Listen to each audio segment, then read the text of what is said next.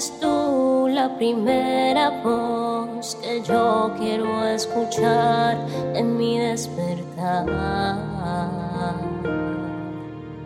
Mi primera cita tú.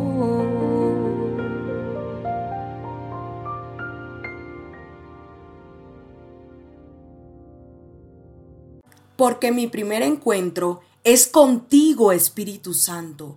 Damos gracias a Dios por sus oportunidades, por las nuevas fuerzas que te da, por el inicio de una semana donde sabemos que Él te respalda, te guarda, te guía, te enseña, te ministra y te alienta. Mi nombre es Isabela Sierra Robles y te doy la bienvenida a un nuevo encuentro devocional. Esta semana seguimos en la misma serie de la intimidad con Dios, de tener prácticas espirituales saludables y seguimos hablando del reinado de Josafat. Por eso quiero que vayas conmigo a la palabra que se encuentra en Segunda de Crónicas 20 a partir del versículo 1 hasta el 4 y dice, después de esto, los ejércitos de los moabitas y de los amonitas y algunos meunitas le declararon la guerra a Josafat. Llegaron mensajeros e informaron a Josafat, un enorme ejército de Edom marcha contra ti. Desde más allá del mar muerto ya están en Asenón Tamar. Este era otro nombre para Engadi. Josafat quedó aterrado con la noticia y le suplicó al Señor que lo guiara.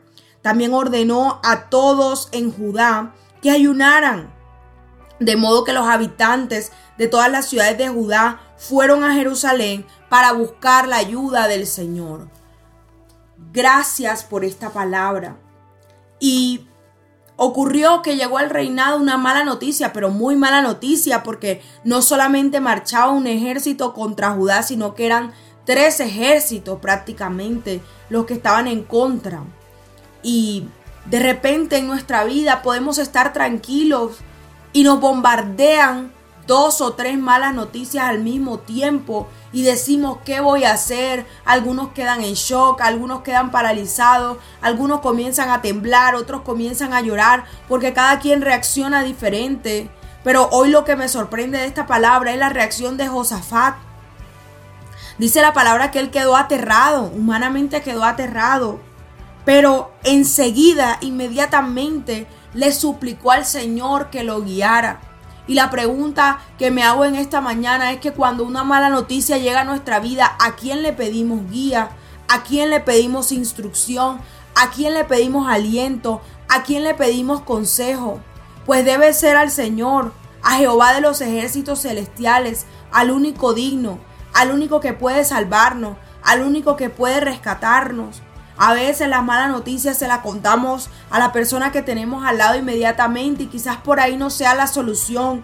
Quizás de ahí no viene tu socorro. Quizás de ahí no viene tu ayuda. Pero el Señor siempre va a estar dispuesto a extender su mano para rescatarte de cualquier situación que tú puedas estar viviendo. Y también dice la palabra que le ordenó a todo el pueblo que ayunara. Es decir, cuando tenemos un problema, cuando tenemos una dificultad, la palabra nos enseña que debemos buscar a la comunidad, que debemos buscar el acuerdo de aquellos que caminan en la misma visión de nosotros, de aquellos que caminan en el mismo espíritu que nosotros y pedir oración, poder hacer un ayuno familiar, hacer un altar familiar por un problema, por una dificultad y veremos resultados poderosos porque donde hay dos o tres reunidos en su nombre, ahí está el Señor y su palabra también respalda cuando nos ponemos de acuerdo hacia una misma petición. Entonces no olvides en esta mañana estas dos claves que nos ha enseñado en medio de las malas noticias y es primero buscar su instrucción y en segundo lugar buscar el acuerdo para orar. Dios te bendiga.